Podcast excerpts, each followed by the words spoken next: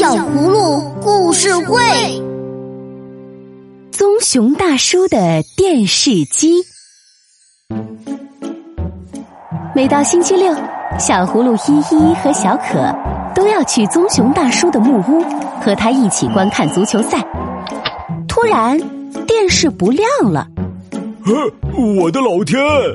棕熊大叔从沙发上跳起来，拍着电视大叫。快接着比赛呀！可是没有用，电视还是一点反应都没有。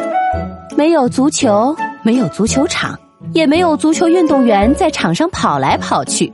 这可怎么办呢？依依和小可也着急起来。瞧，电视后面有一根电线。依依惊奇地说：“我的老天！一个那么大的足球场，怎么能顺着一根电线跑过来呢？”棕熊大叔拉起电线，顺着电线望上屋顶。他爬上屋顶，想一看究竟。可是那里并没有足球，没有足球场，也没有跑来跑去的足球运动员。在那里，只蹲着一只黑色的小鸟。难道是你把我的足球运动员都吃掉了吗？棕熊大叔大声吼着。由于太激动，脚下一滑。棕熊大叔从屋顶上摔了下来，他重重的摔到了草地上，摔得两眼直冒金星，电线也挂在了树枝上，这更加让棕熊大叔急得直跺脚。他戴上帽子，骑上自行车。棕熊大叔，这么晚，您要去哪里？我要顺着电线向前找去，把咱们的足球赛找回来。我们陪您一起去找。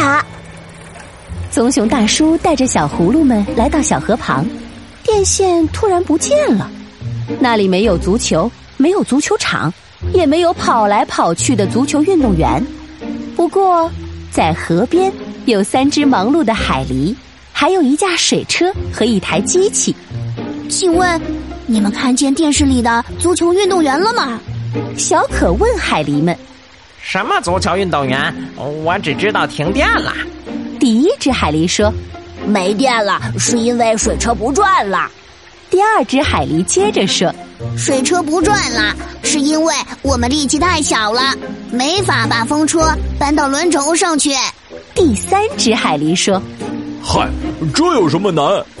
棕熊大叔赶紧跑过去，抱起风车插到轮轴上，风车重新转了起来。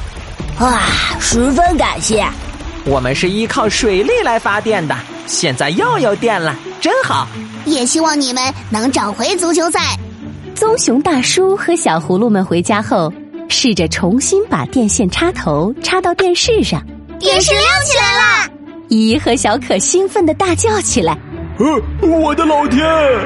棕熊大叔也跟着跳起来。他们看到那些足球运动员们坐在一辆辆小汽车上。绕着赛场兜圈圈呢。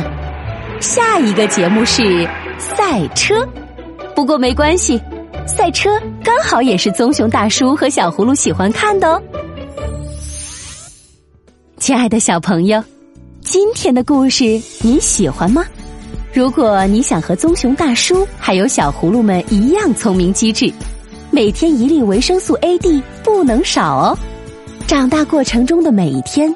都可能遇到各种各样的困难，做个乐观积极的孩子。遇到问题要动脑思考，努力加乐观，才能让困难变小，最后消失掉。同时要做个乐于助人的孩子哦，帮助别人也是在帮助自己。如果你喜欢我们的故事，就快快关注我们的微信公众号“小葫芦家族”。还有更多精彩内容和精美的小礼物等着你哦！